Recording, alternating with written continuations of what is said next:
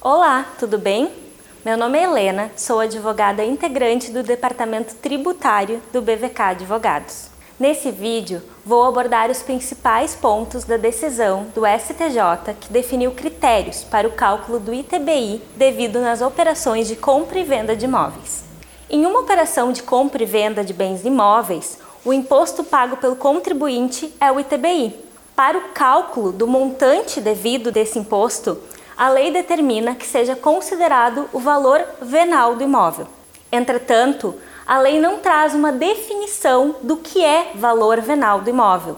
Por isso, na prática, as prefeituras municipais, para fins de cálculo de TBI, vinham atribuindo valores genéricos aos imóveis, de acordo com critérios estabelecidos pelo próprio município, que poderiam considerar, por exemplo, a localização e o tamanho do imóvel transacionado.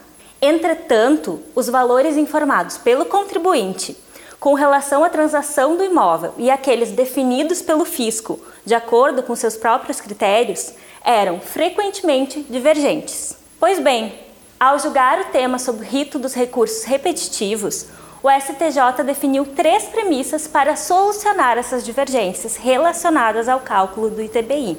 A primeira delas é que o município não pode definir previamente a base de cálculo do ITBI de acordo com critérios estabelecidos de forma unilateral.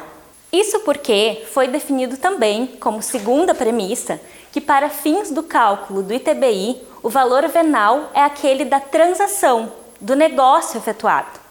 Neste caso, o da compra e venda efetuada em condições normais de mercado. A terceira premissa estabelece que o valor da transação declarado pelo contribuinte goza de presunção de veracidade, ou seja, que é verdadeiro e condizente com o valor de mercado e que somente pode ser afastado, modificado pelo fisco após a apuração feita em processo administrativo. Ou seja, o posicionamento do STJ é de que o valor do ITBI deverá ser calculado de acordo com o valor da transação, informado pelo contribuinte, e que se o município quiser se opor a este valor, só poderá fazer essa oposição por meio de processo administrativo. Na prática, essa decisão traz mais segurança aos contribuintes, na medida em que estabelece, de forma mais objetiva, as diretrizes que os municípios devem seguir para realizar o cálculo do ITBI, além de garantir que eventuais divergências devem ser resolvidas em processo administrativo próprio.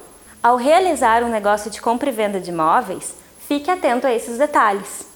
E para acompanhar mais conteúdos como esse, se inscreva no nosso canal e nos acompanhe nas redes sociais do Facebook e Instagram.